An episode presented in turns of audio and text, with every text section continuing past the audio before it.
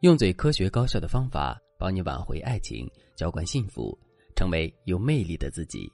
大家好，这里是飞哥说爱。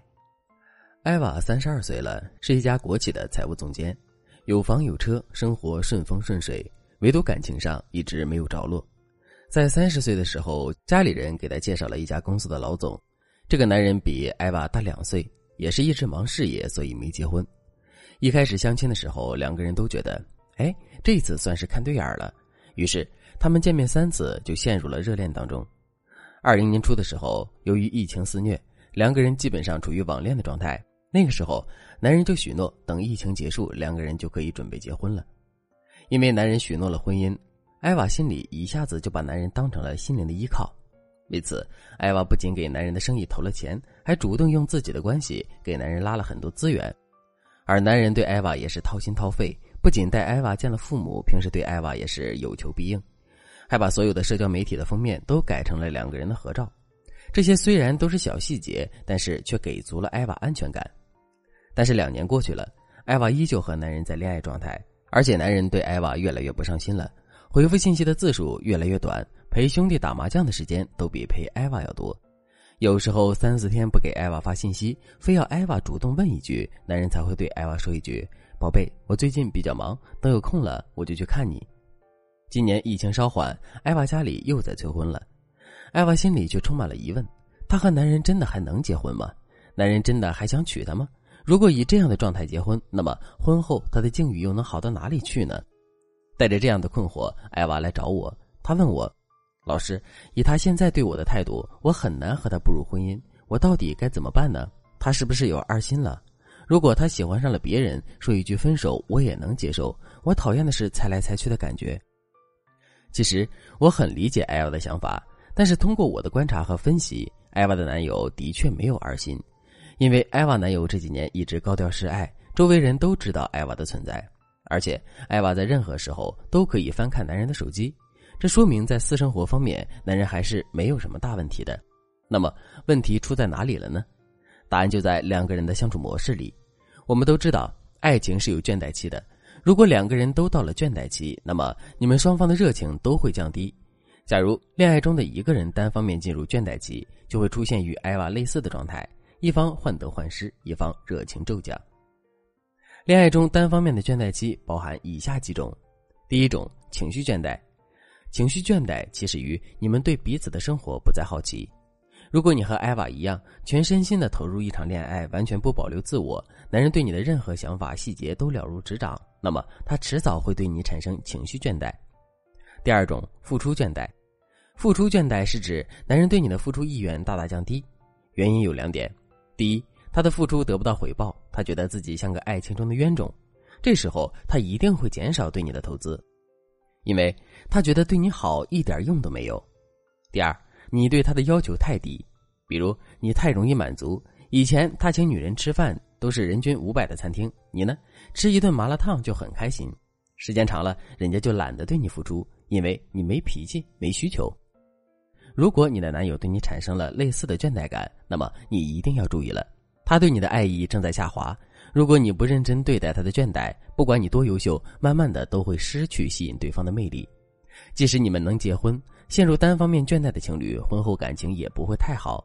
所以我给大家的建议是：先在婚前提升你们的关系，结束对方单方面倦怠的情况，这样才会让你们真的没有后顾之忧。如果你不知道该怎么做，你可以添加微信文姬零三三，文姬的全拼零三三，我们有专业的导师帮你解决问题，让你不再为爱烦忧。现在我就教大家几个破解爱人对你倦怠敷衍的方法。第一，保持自我独立。保持自我独立不是一个技巧，但却是解决倦怠期最好的方法之一。这个方法要求你转移注意力，把重点放在经营自我上。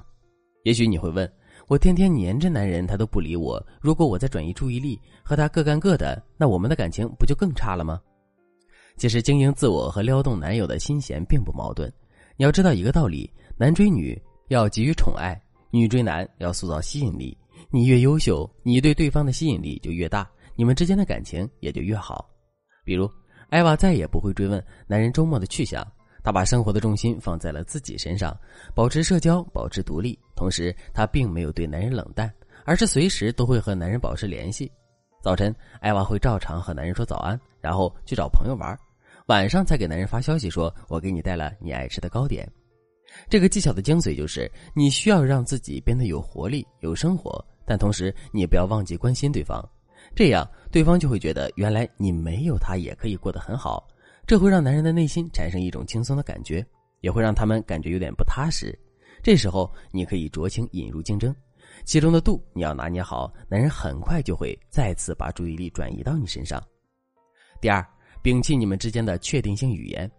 在你做好第一步之后，你要及时做一个自我反思，看看自己有没有以下几种想法：第一，年纪大了，凑合过呗，分手的成本太高了；第二，我们一定会结婚的。如果你有这样的想法，那么你很容易陷入被对方拿捏的境地。那么你很容易陷入被对方拿捏的境地。所以，你和男人交往的时候，你应该时不时的说：第一，我觉得和恋人相处舒适和陪伴最重要。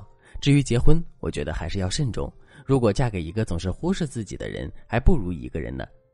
第二，你我条件都很好，找一个伴侣应该是不难的，难的是找一个知己。以前我们在一起的时候，我是真的觉得很舒服。这些话里没有多少怨气，但是却有足够的底气，可以暗示男人你没有被他拿捏，你的心还在考量他，这会让他审视自己的行为。第三个技巧，重建付出模式。最简单的就是通过设置奖罚制度来引导男人重新对你付出，比如艾娃想去看灯会，结果男友就说：“灯会有什么好看的？不如去喝酒。”艾娃瞬间变脸，冷漠的说：“要不算了吧，在家待着也行。”一般情况下，男人肯定会妥协。这时候，艾娃可以立马换一副笑脸，对男人说：“我就知道你对我最好了。虽然你不喜欢看灯会，但是你为了我愿意去，我知道你是爱我的。”然后给男人一个吻作为奖励。如果男人不同意和艾娃去看灯会，艾娃也可以说：“那你去喝酒吧，天太晚了，我约朋友去看灯会。如果没人去，我就自己去了。”大家可以注意一下其中的态度差别。当男人满足你的需求，你就奖励；当他不满足你的要求时，你懂得表达你的不满和失望。这时候，男人总会妥协的。等他妥协之后，你再高兴的给他奖励就好了。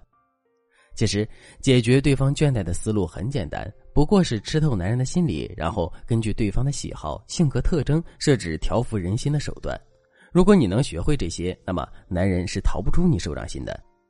如果你想学习更多让男人离不开你的技巧，可以添加微信文姬零三三，文姬的全拼零三三，我们会有专业的导师帮你解决婚恋难题。好了，今天的内容就到这里了，感谢您的收听。您可以同时关注主播，内容更新将第一时间通知您。您也可以在评论区与我留言互动，每一次评论、每一次点赞、每一次分享，都是对我最大的支持。我们下期再见。